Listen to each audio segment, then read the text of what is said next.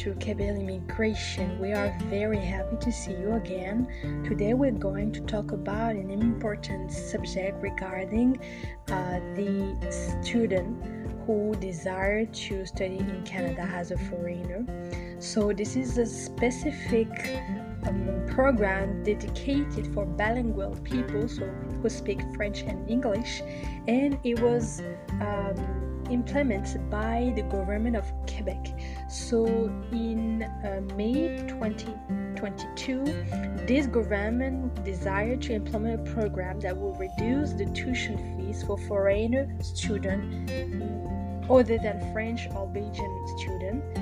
This aim of this program was to attract a maximum of foreign students who desire to study in French, outside of Montreal and on pre university programs such as college or university, or what we call in Quebec CEGEP. And on December the 6th, 2022, the government of Quebec finally indicated the requirement for exemption program to allow some to take advantage of uh, the reduction of tuition fees and which in general the cost of this tuition is very very high. It's in general from uh, $80,000 Canadian to $20,000 Canadian by year which is very expensive. So today we're going to talk about the requirement to be eligible or potentially eligible for this program first of all the area of study that are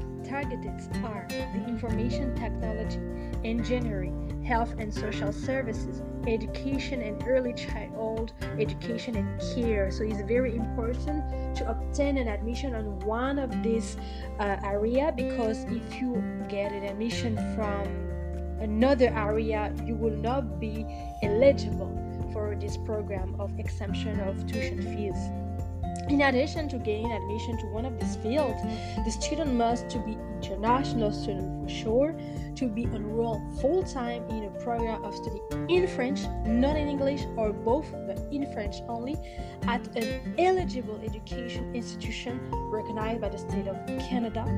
Your place of learning has to be outside of Montreal for sure, uh, in Quebec and very very very important is educational institution will select the foreign student eligible for this exemption of tuition fees so a reduction of your tuition fee and not the state of quebec. Is only the school will give you this tuition uh, this reduction of tuition and not the state.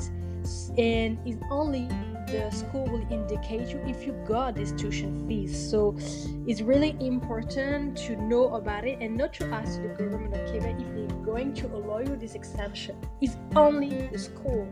So this is something very important. Also, there are many schools who was selected by the government of Quebec from uh, like French University of Quebec and also college, what we call CEGEP.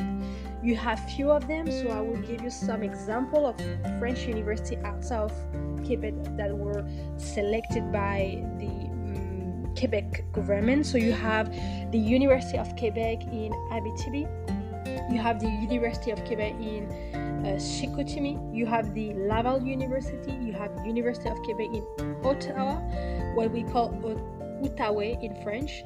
You is not the University of Quebec, yeah, University of Quebec in, in Ottawa, uh, University of Quebec in Rimouski, University of Sherbrooke, and University of Quebec in Trois-Rivières. So three rivers in English, and you have a couple of CEGEP uh, who are public.